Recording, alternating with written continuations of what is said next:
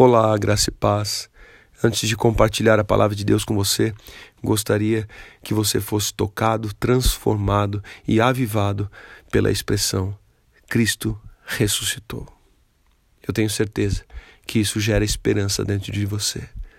Não só na época da Páscoa, mas precisamos ser renovados dia após dia com essa verdade.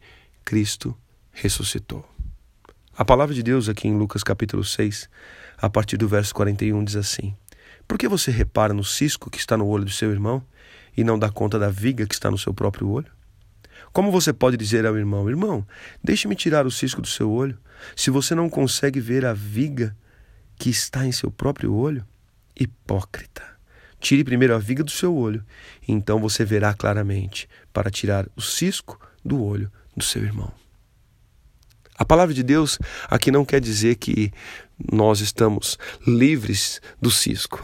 Hoje nós vivemos numa geração que mal consegue enxergar. Se você ler a partir do verso 37, você vai ver a dificuldade que nós vivemos. É um cego guiando outro cego e ambos caem no buraco. Pessoas que estão que acham que podem ajudar, mas estão precisando de ajuda. E o lugar secreto existe exatamente para isso para você entender que você deve ter um tempo com o Senhor onde Ele vai te confrontar e te direcionar a, a decisões melhores. Será que temos falado da melhor forma, nos posicionado da melhor forma, agido da melhor forma? E Deus quer que você ajude o próximo, mas primeiro que você seja ajudado. Deus quer que você estenda a mão e sirva ao próximo, mas você precisa estar curado, precisa estar liberto, precisa estar enxergando. É muito fácil apontar, condenar, julgar. É muito fácil. Será que nós podemos ter um tempo diante do Senhor e falar assim: Pai, eu estou vivendo como um sepulcro caiado, como a própria palavra diz. Por fora é até tem uma aparência bonita, mas por dentro eu estou podre. Tenha esse tempo com o Senhor.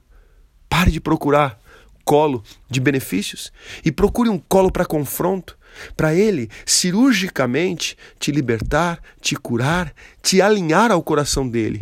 E aí sim, seremos úteis nas mãos do Senhor. E aí sim podemos olhar para o nosso irmão e falar assim: vem aqui que eu quero te ajudar. Nós precisamos de cura, nós precisamos de libertação. É no íntimo. Às vezes o mundo não vê, às vezes o mundo te elogia, às vezes o mundo até reconhece o teu trabalho, mas sabe, você sabe do que eu estou falando.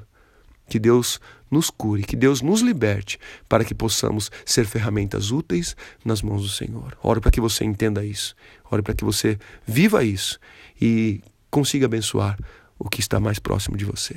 Eu sou o pastor Renato, da comunidade Cultura Real de Indaiatuba. Um grande abraço, tenha uma excelente semana e que Ele continue te abençoando, em nome de Jesus.